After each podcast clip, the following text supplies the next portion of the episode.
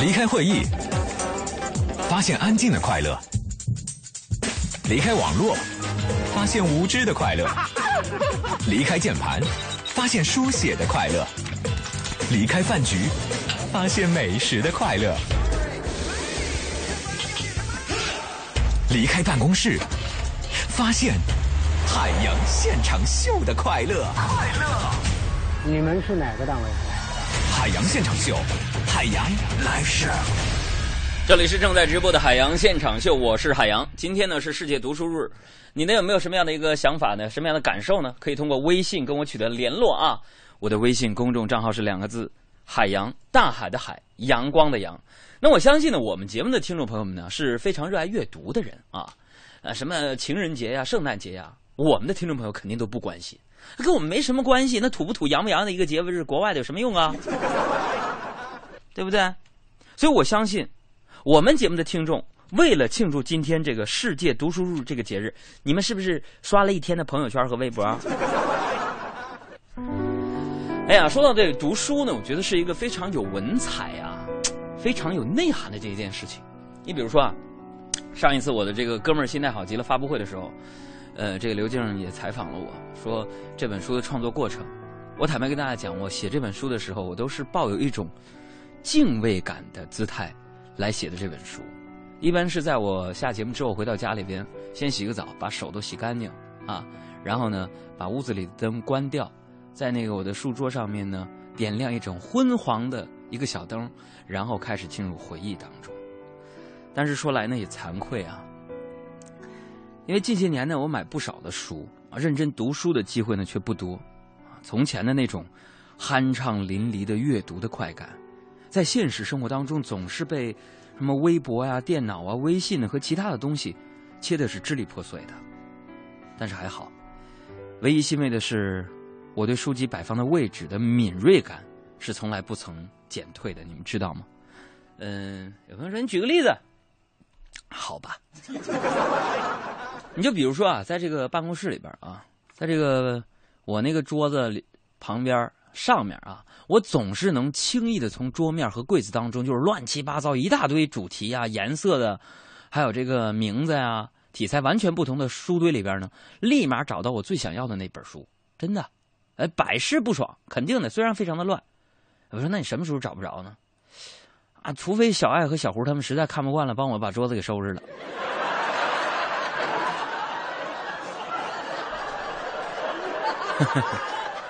我跟你们讲，就是嗯，小时候啊，我曾经听过这样的一句话啊，说“学海无涯苦作舟”啊。所以这知识呢，总是无边无际的，对不对？昨天呢，我就去一个朋友家做客啊，家里边呢有一个九岁的小丫头，哎呀，特别可爱。呃，她也听我们海洋现场秀啊。我刚一落座呢，就屁颠屁颠跑过来问我问题，说。海洋叔叔，海洋叔叔，我也有问题要问你。然后我不会发微信呢，我爸也不给我发。我说你问吧，叔叔啥都知道。他说：“叔叔，你告诉我，为什么孙悟空被压了五百年，而不是六百年或者是一千年呢？”朋友们，说实话，当时啊，我头顶一声惊雷，一下给我问懵了。真的，就天天你们问我那些问题，我是兵来将挡，腿来水来土屯的。他这问问题，我就没不知道咋回答他。对不对？还好这小丫头非常善良啊。她说：“哥，不是那个 叔叔，叔叔没关系的。你明天在节目当中你提提我，我叫小敏。完了你在节目里给我答案吧。”所以回家我就翻遍了四书五经啊。所以今天丫头小敏敏啊啊，叔叔在节目当中给你答案啊。昨儿呢，我回去呢是仔细的研究了一下《西游记》呀。这个你听好了啊。《西游记》第十三回里就说呀，说这个三藏自贞观十三年九月望前三日，蒙唐王与多公、多官呢送出了长安关外。知道了吧？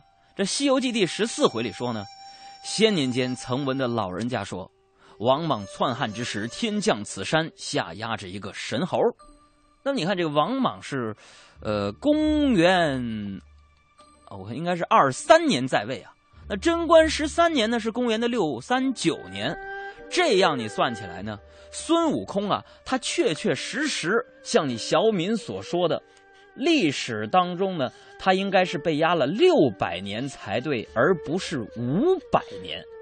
而通篇《西游记》这个小说当中呢，也只有孙悟空自个儿说被压了五百年，人家都没这么说呀。所以小敏啊，和我们广播前的听众朋友们，那这告诉我们一个什么道理呢？就是大家没关系，要找自信。你看孙大圣，他千般神通，但他他数学也不好啊。金住了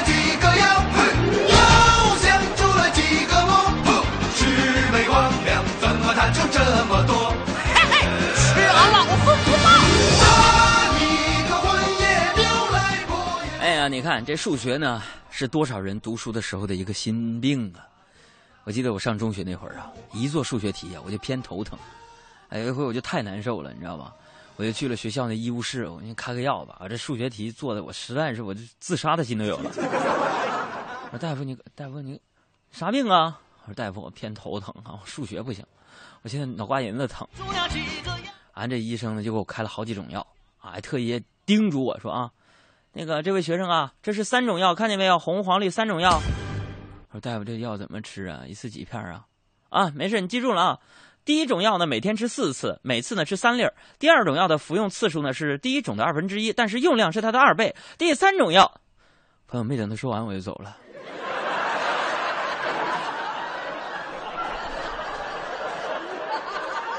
我就认命了。所以从小到大，我一直觉得，再多的作业，只要把数学做完了，就觉得没什么作业了。你再少的作业，只要数学没做，你心里就不安，觉得好像有一大堆作业在等你。哎呀，今天是世界读书日啊！希望大家反正德智体美劳全面发展吧，咋整？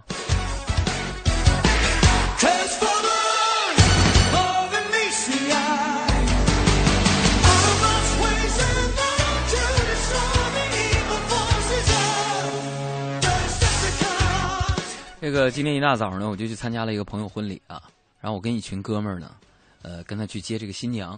我发现现在呢，时代进步了，科技发展了，但是我们这个婚礼的传统的保持的还是非常的好的。你比如说堵门吧，是不是？就是伴娘那些人在房间里边死死的守着新娘，就是不开门，啊，当当当当不开门。然后我我们几个就从门缝里边塞了几十个小红包，还是不开。你说多贪？现在女的，你说那不物质？这咋整啊？就在这个形势陷入僵局的时候呢，突然我灵机一动，狂拍房门大喊：“别闹了，开门开门，有快递！”门开了，你有本事开门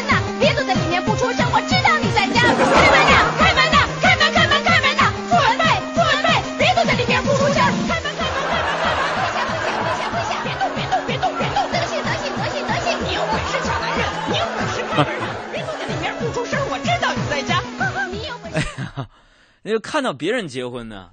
其实朋友们，我特别想跟你们汇报一下我的某一阶段的感情生活。嗯，我还记得那段时间呢，有一朋友给我介绍了一个非常不错的姑娘啊，然后说让你们见面，你们聊聊吧。约的是一个周末啊，为了做好充分的准备呢，啊，之前我就提前去踩点啊，我就约在了一家比较小众的一个电影院。电影院下面呢有一家咖啡厅。啊，我试喝了一下咖啡，试吃了一下蛋糕，回家呢还特意百度了一下咖啡厅里所有海报的来历，还查查了一下这个周围的餐饮设施，啊，然后我也想好了有可能接下来晚上要点的菜，哎，看了一下周围的交通状况，确定了送他回家时公交车怎么坐，打车在哪个方位比较好打。朋友们，万事俱备之后啊，到了见面那天，我被放鸽子了。哎呀，哎呀，哎呦！所以我的生活呢，就像是一部卓别林的电影一样。不用说卓别林电影啥样啊？就自己过得不那么顺利，别别人看的好像都挺搞笑。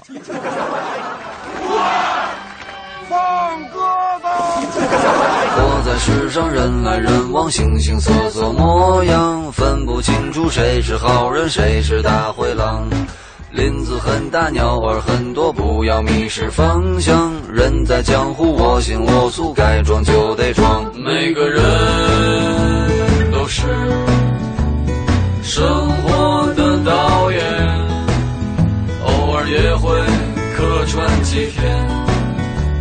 被生活潜规则的演员。我的角色永远最闪亮，我的服装最漂亮，我的票房总是满满当当，我该装就得装。我是郝云，我是海洋现场秀的快乐大使，减法生活快乐加倍，欢迎大家收听海洋现场秀。咱们的世界这事情如此多，你我都说完全明白事实的真相，其实听到的也就是个，也就是个传说。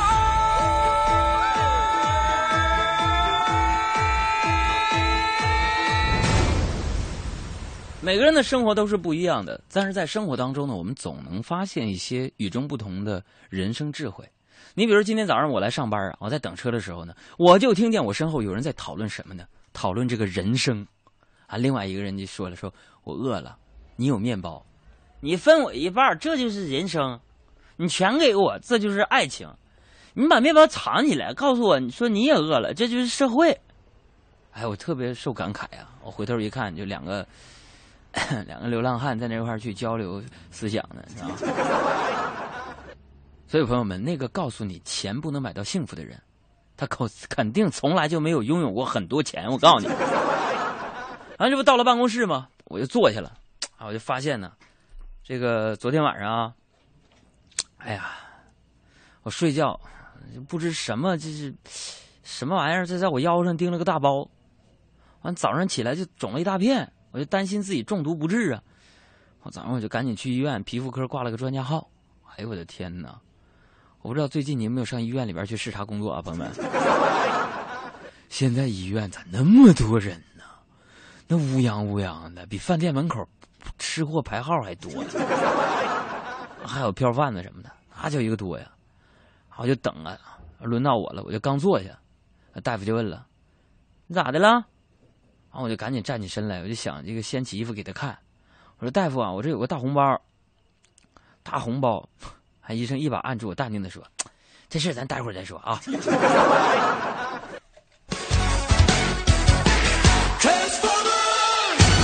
我们应该在节目当中《亲友俱乐部》的里边啊，这个吸纳一些各大医院的主治医师啥的，以后咱听众朋友们挂号能简单一点。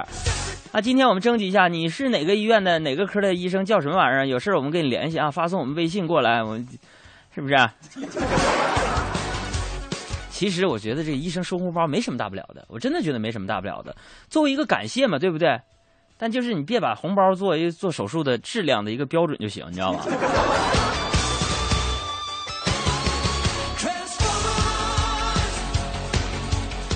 然后我这看完病回来啊，领导呢找我去谈话，然后就说说什么呢？为什么找我谈话呢？其实是呢要跟我谈谈。有朋友说到底是干啥？就是骂我。我说为啥骂骂我杨哥呀？我不同意，杨哥你别干了，我辞职。辞职你给我发工资啊？他说你们还有电视台有节目呢吗？电视台给多少你知道吗？还跟我谈谈，说啥事儿呢？说呀，领导说，这是收到了一封辱骂我的匿名信，说我智商低，能力差，不配当领导。然后我从领导那儿回来啊，我就仔细看这封匿名信呢。从信这个内容，我就在推断呢。从这个子笔记上看呢，内容上、逻辑上看，我觉得应该是某个身边的熟人干的。你知道吗？特别熟。他字迹里边，我就在尝试从他的字迹里边找出这个蛛丝马迹。我感觉应该从这个笔记查出一些蛛丝马迹，对不对？完了，我就请专家帮忙鉴定。朋友们，今天我在节目当中说一下，鉴定结果出来了。专家呢，我花五百块钱给我鉴定的，一共就五个字儿，一个字一百块钱可能是。我说专家，你鉴定出来没有？鉴定出来了，啥结果啊？啊，宋体五号字儿。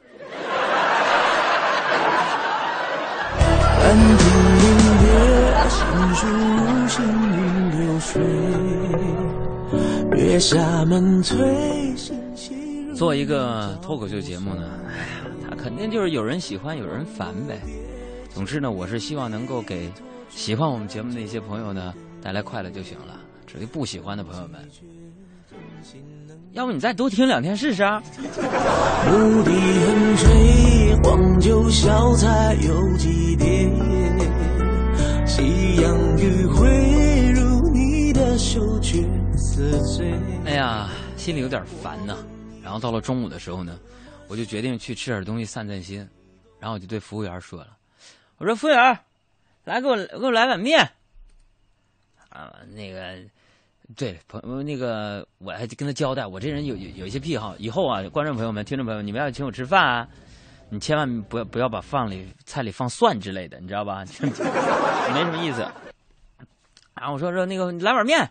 啊，对了，我不太喜欢吃那个太宽的面啊，要拉细一点儿，然后多放香菜，那个香菜叶呢要多放叶，少放杆儿啊。然后服务员就在那点头，你知道吗？说好的，哥，你还有啥要求吗？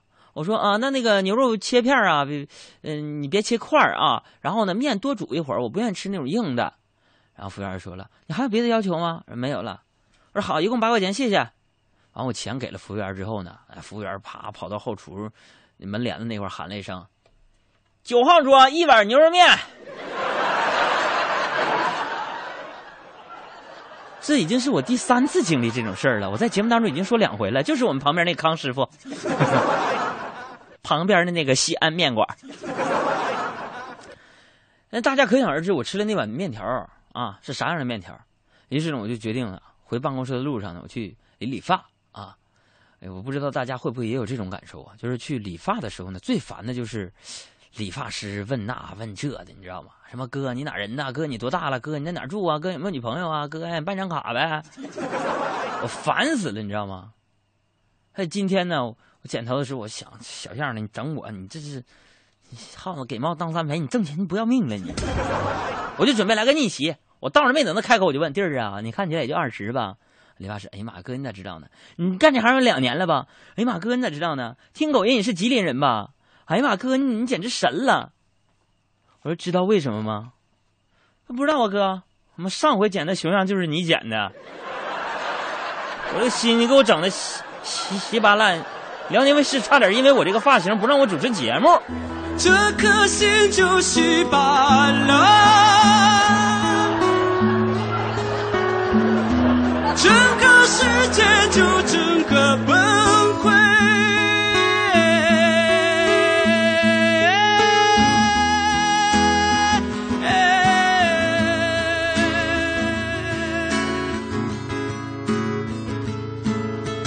不是你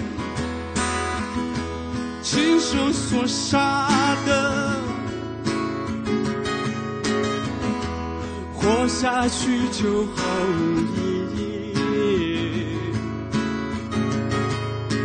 你呀你，终于出现了。我们只是打了个照面，这颗心就稀巴烂，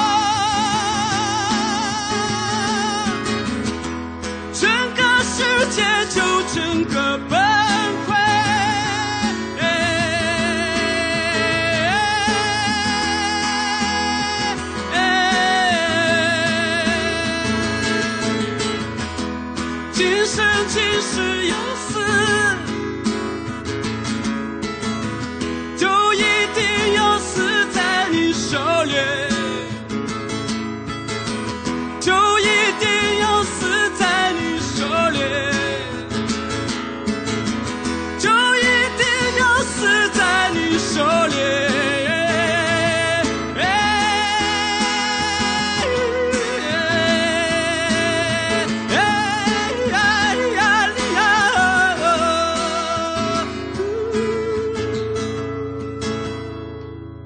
大家好，我是海洋现场秀的快乐大使莫西子诗，让我们一起减法生活，快乐加倍。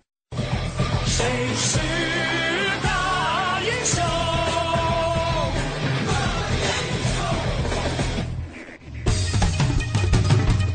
这里是正在直播的海洋现场秀，我是海洋。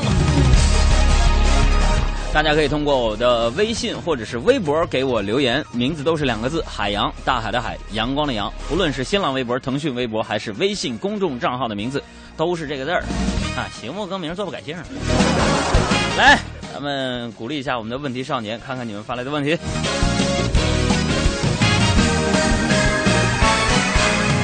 首先看这位朋友说：“海洋啊，我问你个问题啊，呃，你每天早上醒来第一件事是什么呀？啊，除了看我自己的书之外，第一件事就是想睡觉。还有这位朋友说：“杨啊，最近看了好多外星人的研究资料，你看的不是来自星星的你吧？”说杨哥，你说咱们古代怎么就没有外星人记载呢？韩国怎么就有呢？嗯、你别在这儿灭自己国人的士气，长韩国人的威风，好不好？怎么就没有？怎么就没有外星人记载？古时候咱们中国就有外星人记载了。我说你别在那叭叭的小嘴片在那一碰，你就在那忽悠人，哪有哪有啥玩意儿记载？你告诉我。哎呦我去，你还你你是不是有一句话叫“丈二和尚摸不着头脑”？没有，那不外星人吗？跟我犟。再来看这位朋友说，那个杨哥呀，你如果要是说我这个问题的话，你们广告一会儿就弹出来了。所以在这里面还是提醒一下收音机前的听众朋友们，我们节目的互动方式是，呃，不论是新浪微博还是微信公众账号，都可以给我们留言。今天的奖品那是相当相当的丰富。OK，朋友们，这里是正在直播的海洋现场秀，我是海洋，我是小爱，你是哪一位呢？啊，今天呢是星期三，对吧？对，明天是星期四，你还想说什么？后天就是星期五，星期五但星期五就来不及了。为什么呀？很多事情必须要在星期四发生。我最近这段时间才知道，星期四是一个可以普天同庆的日子，为什么？因为呢，星期四晚上的九点五十分到十点钟左右开始，将会有一个非常非常好看的节目登陆辽宁卫视，我们要宣传一下了。具体时间是几点呢？应该是九点五十或十点钟开始吧。那这个节目叫什么呢？问得好，叫海洋俱乐部，剧是电视剧的剧，将会登陆辽宁卫视。也就是说呢，呃，就是离我想做的脱口秀节目更相近的一个节目。我们又登录了一个卫视的平台了，嗯这是可喜可贺的事情，我们要鼓掌一下。在这里边呢，我当然觉得得到了这样的成绩，或者有这样的一个业绩来讲，咱们最感谢的还是听众朋友们盲目的支持、理解和宽容。你知道吗？呃，这一个节目呢，应该是你看到的为数不多的，就是和我们这个《海洋现场秀》这个节目很相近的一档电视脱口秀节目，而且我们终于可以再次站到一个更大的舞台当中，嗯让全国的听众朋友们能够看到。我们在舞台当中的表演，这个脱口秀节目了。在这，我要给大家剧透一下，明天播出的第一期和第二期，我们这很很有意思，就是我们创作就嘎嘎的源源不断这个思路。本来呢一周就播一集，结果我们一天播两集，两集连播。那明天海洋俱乐部将会播第一集和第二集。这嗯因为剧呢是电视剧的剧，所以我们很多的话题是呃根据辽宁卫视的需求，我们是从电视剧当中引申出来的一些社会现象或者一些关键词。嗯，那么之前呢。呃，在周六跟我们一块儿参与录像的朋友们，你们可要注意了，因为说不定你们就会上电视了啊！到这儿找找大家的镜头。我们今天呢也发布一个活动，就是说那个看海洋俱乐部拍屏送奖。我们下周的一直到下一个星期四之前，嗯在我们节目当中都都会互动这个玩法，就是你如果明天晚上的九点五十分啊呃或者是十点开始吧，那个节目嗯一共有五十分钟，你能够带着这电视的 logo 啊，带着我微笑的表情啊，总之就是要证明你正在收看海洋俱乐部。哎，嗯，发张照片，然后发你的微博当中说一句话，这句话代表说此刻我在干些什么。嗯，那我们将会从中选出一些幸运的听友，叫做拍屏有奖，希望大家支持。呃，我们节目啊，海洋工作室和辽宁卫视合作的这一档呃电视大型的脱口秀节目的这个首播第一天，希望你能够跟我们一块儿来见证一下，好不好？分享一下首播的这种喜悦。哎，这嗯喜悦那是相当相当的喜悦了。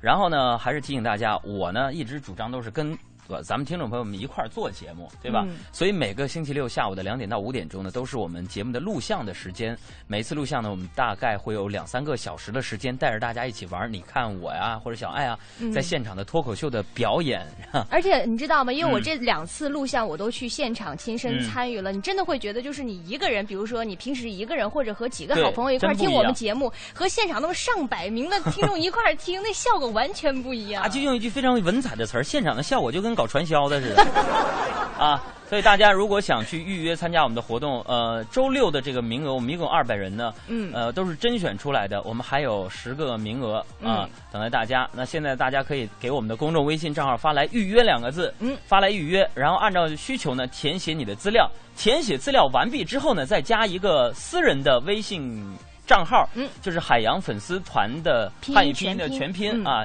这个粉丝团的管理者呢叫小芳，长得嘎嘎漂亮，一个快九零后了吧都，反正挺漂亮的。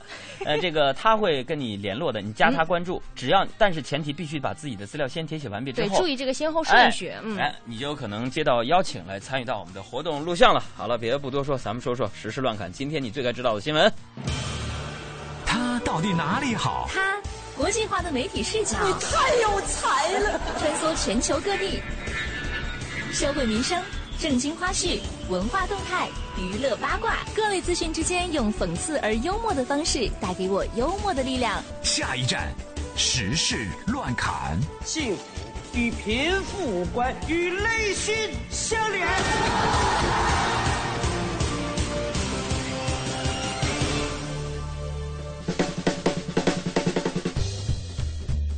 实时乱侃，首先来关注北京一条消息：北京风景年票呢，昨天是第一次发行了。那与现在有的其他的景区年票不一样，这个年票呢，采用电子票的发行方式，激活之后呢，将会以二维码的形式储存在用户的手机当中。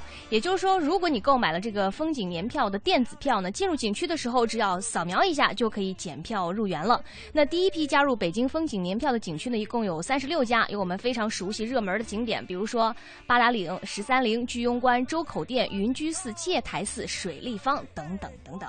还要变成电子门票，我觉得这是一个利国利民的一个举措呀。嗯呃，这也就意味着电子门票的出现，嗯，我觉得一个最大的好处就是是什么？能够有效降低景区呃手机的丢失率啊。继续再来看，也是今天呢，应该很多节目都在说，今天是世界读书日嘛。哎那据今天发布的第十一次全国国民阅读调查，我们发现了这样一个数据，就是二零一三年我国国民人均纸质读书阅读量呢是四点七七本，比去年增加了零点三八本。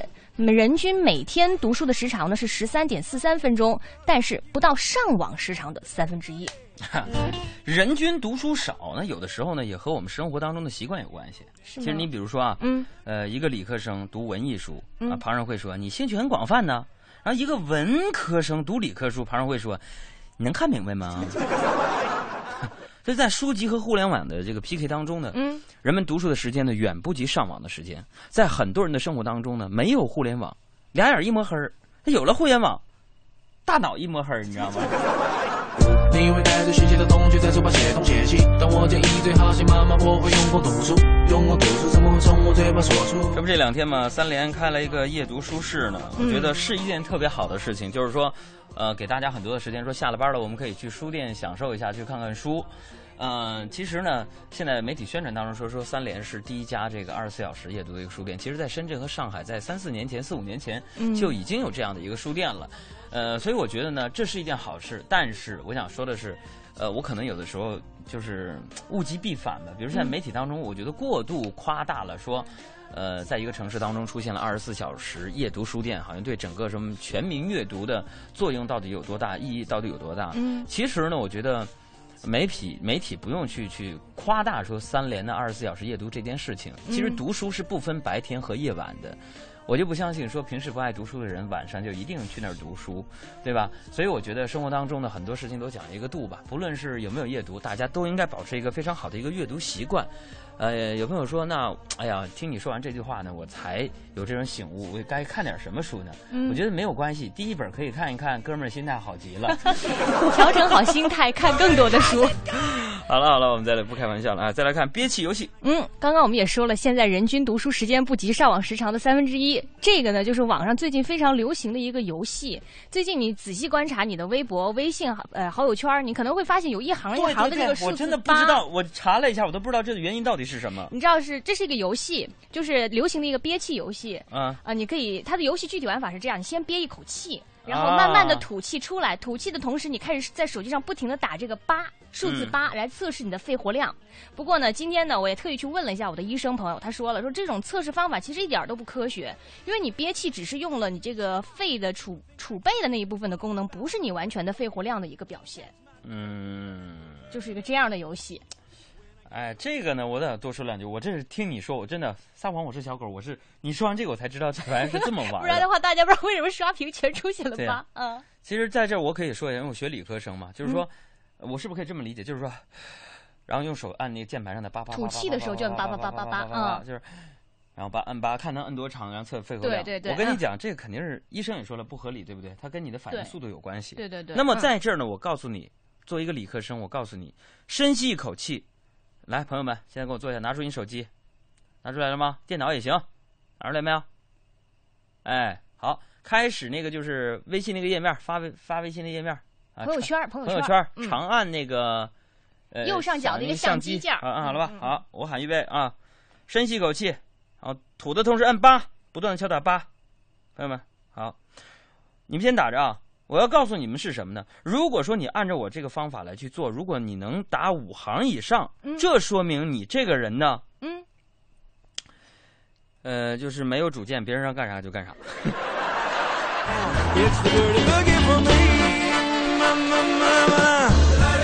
新闻关键词谣言，我们再来看。嗯，最近呢有一条新闻也是在网络上引起了很多人的关注。哎，说的是兰州大学一个博士生最新的研究成果，说 PM 二点五中碳纳米颗粒导致孕妇流产率达到了百分之七十，而且这个报道中啊还详细的阐述了造成流产的具体原理，令很多的准妈妈是胆战心惊。嗯，随后呢，这个论文的撰写者齐伟呢就进行了澄清，说那个发表的这个报道太不严谨了。其实他们只是做了一个这样的测试，不能够直接和空气污染联系在一起。哎，这个我是学化学的嘛，就是嗯他也说了，这告诉我们什么道理？这其实就是一个高浓度碳纳米管对妊娠小鼠有害的实验，但却硬生生的被曲解成了 PM 二点五造成孕妇流产的一条新闻嘛。哎，留言很可怕呀！流言传来传去，说不停，不知道何时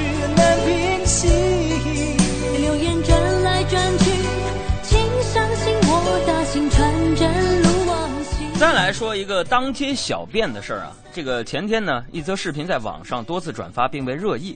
一对大陆的夫妻呢，带着孩子在香港街头小便，那么被港人拦去处拦住这个去路，并且遭围观者的狂拍。那么情急之下呢，父亲抢夺拍照者的相机和记忆卡，啊，哎呀，而这个事儿呢，还还叫警察来了。嗯，升级了，而且今天我还特意看了一下这个视频，现场非常的嗯。混乱，嗯。而且下午的时候，因为我看了一下他整个事情的发展过嗯。程，最开始的时候是说，这个在拍照的时候，有人说这个母亲，就这个小孩的母亲上手打了路人一耳光，啊。但实际上呢，今天下午的时候呢，香港警方澄清说，并没有发生这样的事情，嗯。所以这件事也告诉我们一个道理啊，嗯。啊，那些拍照的人真是的，也没见过什么世面，你一定没一定没来过北京看过去年的北京马拉松比赛吧。我想说的是什么呢？这种新闻呢已经屡屡见报端了，就是内地游客和香港市民就公共场所的行为方式这些问题引发冲突，似乎已经不是一件新鲜事儿了。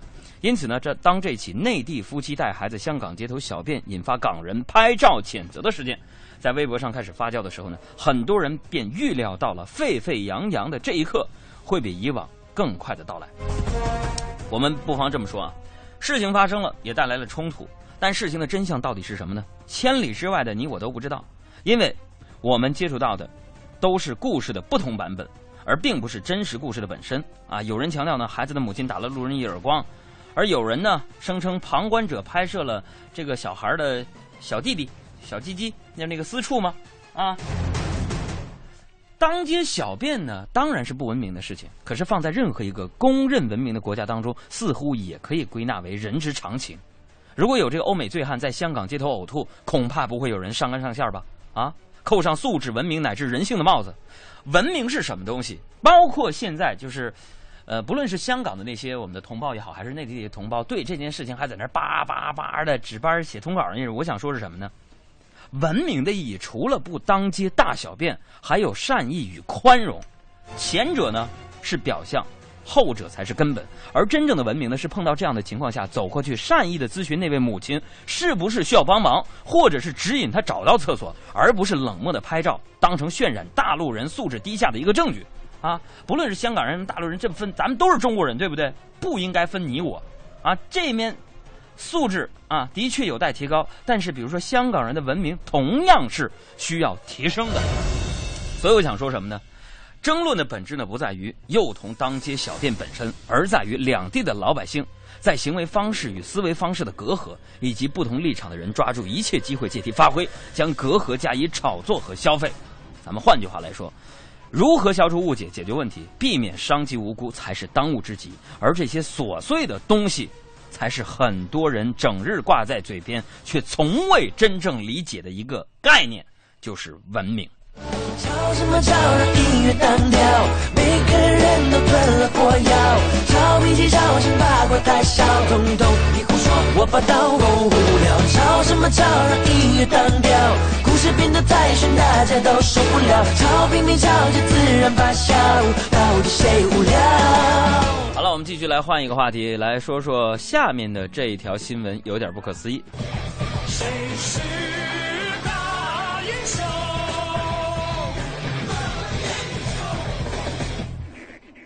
来说一组数据。最近在湖南省精神卫生中心会议上呢，发布了一组数据，震惊了很多人。数据是这样说的：说湖南有精神障碍患者一千两百多万，这是个什么样的数据呢？湖南省呢，统共是七千多万人，那这个数据就相当于说，每七个湖南人当中呢，就有一个是精神疾病患者。随后呢，湖南省卫生厅的负责人呢，就对这个消息进行了回应，说我们这只是一个统计学上的推断而已。这告诉我们一个道理啊，嗯。有的时候呢，某些专家的定义就是在一个领域里犯了所有可以犯了犯的错误的人。啊，有的人呢擅长把日子过成段子，有的人呢擅长把这个日子，我估计快过成案子了。我神经比较大，不怕不怕不怕，神经病啊！咱来说说国际方面的一条新闻，IT 方面的微软、诺基亚。微软呢，对于诺基亚手机业务的收购即将在本周五正式完成。那么之后呢，诺基亚手机业务将，呃，成为微软硬件部门的核心，但并不意味着诺基亚手机将更名，诺基亚品牌呢也不会消失，消费者仍能看到诺基亚的标志。其实我一直觉得。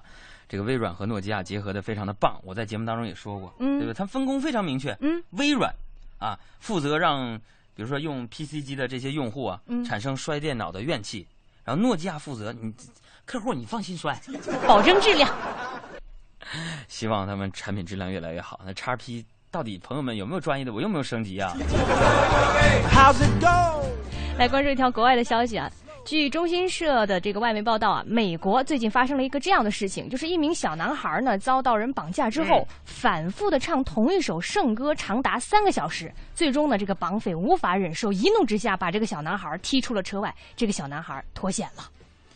我猜想这个小朋友可能是周星驰电影的粉丝，他听惯了那个桥段。人和妖精都是妈生的，不同的人是人他妈，妖是妖他妈。我受不了了！你妈会信。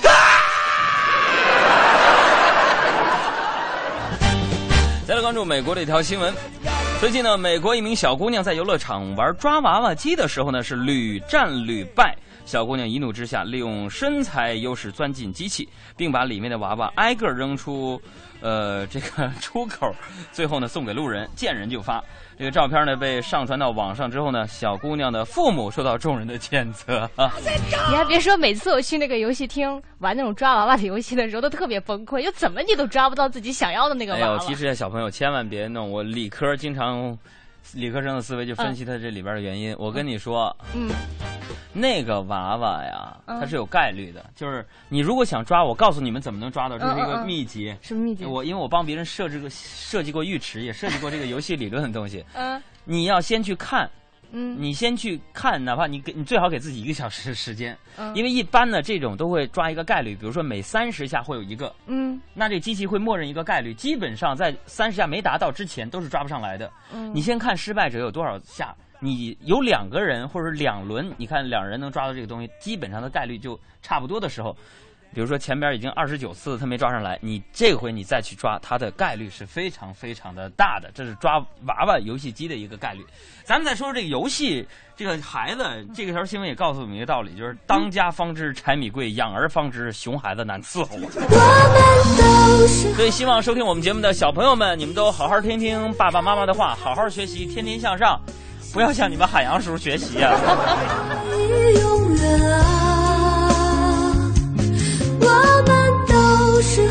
孩子，最最善良的孩子，怀念着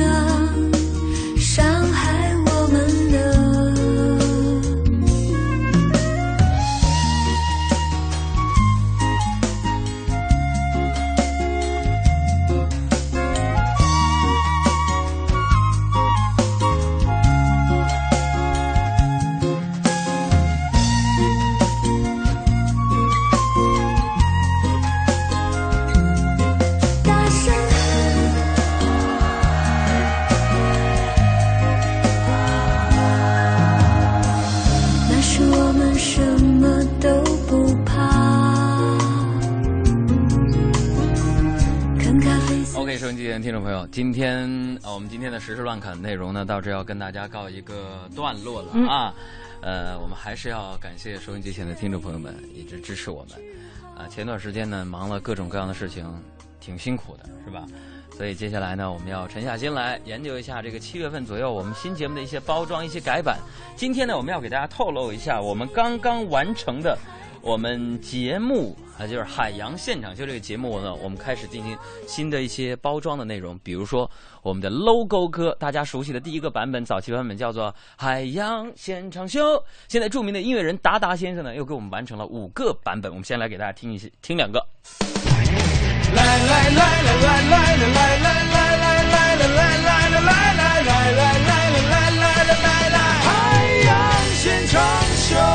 OK，这是第一个版本，你喜欢吗？我们再来听第二个版本。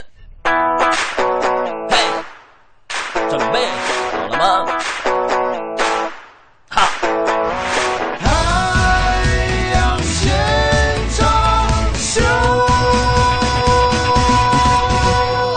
OK，这样的包装我们会有很多，也希望大家给我们提出来奇思妙想的内容。今天节目就这样，感谢各位的收听。那接下来呢，我们要推荐一位我们文艺之声的文艺女青年，她的名字叫做巧巧，嗯，也就是每天晚上十八点钟到十二十点钟和刘乐搭档主持《快乐晚高峰》的女主持人。呃，在我们节目当中要推荐一下，因为今天是世界读书日，所以呢，我们也邀请她到我们节目当中推荐一本书给大家。每天听完海洋现场秀，如果你够哥们儿的话，留下来再听两个小时，快乐晚高峰吧。六文艺独家。大家好，我是文艺之声《快乐晚高峰》的节目主持人乔乔，想跟大家分享一本好书，来自由少年作家成名的七几年的小说新作《平生欢》。《平生欢》里的故事其实那么的寻常。当年高不可攀的校花，十年后在巷子口开了家入不敷出的美发店，每天柴米油盐，站在巷口喊老公回家吃饭。邻桌的富二代同学在一夜之间变成了阶下囚的孩子，抬不起头走路，连说话都变得小心翼翼。当年考试永远最后一名的差生，终于在发迹之后买下了老家老厂子的地，盖起了昂贵的商品房，还把多年苦追不到的校花揽在了怀里。曾经年少时，你也觉得身边这群叽叽喳喳的闺蜜日后能够相伴到老。虽然毕业后你们选择了不同的城市，有了不同的生活，你仍然循着学生时交好的气氛，马不停蹄地期待着好友重聚。结果再次坐到一起，你发现当年与世无争的姑娘变得锱铢必较，与人防备；当年处处护着你的大姐大也变得庸俗谦卑，完全失去当年的锐气。而你，曾为了守住初恋，能够如勇士般果敢，觉得世间所有的磨难都不能将你们拆散，但最终为情所伤，自怨自艾。又逢最亲爱的父亲突然辞世，你觉得好像全世界都在与你作对。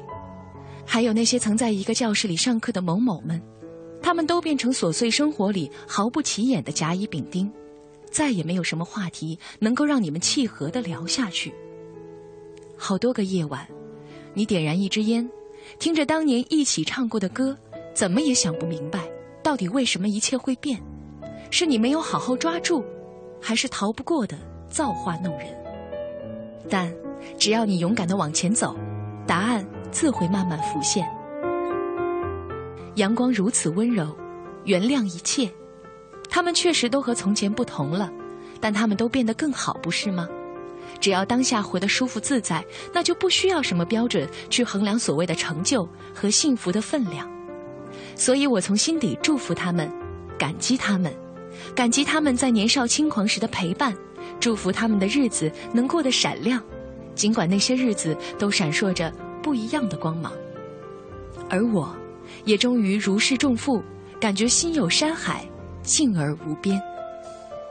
你听，那歌里正唱着：“你不要失望，荡气回肠是为了最美的平凡。”本节目由民生银行车车信用车车信用卡特约播。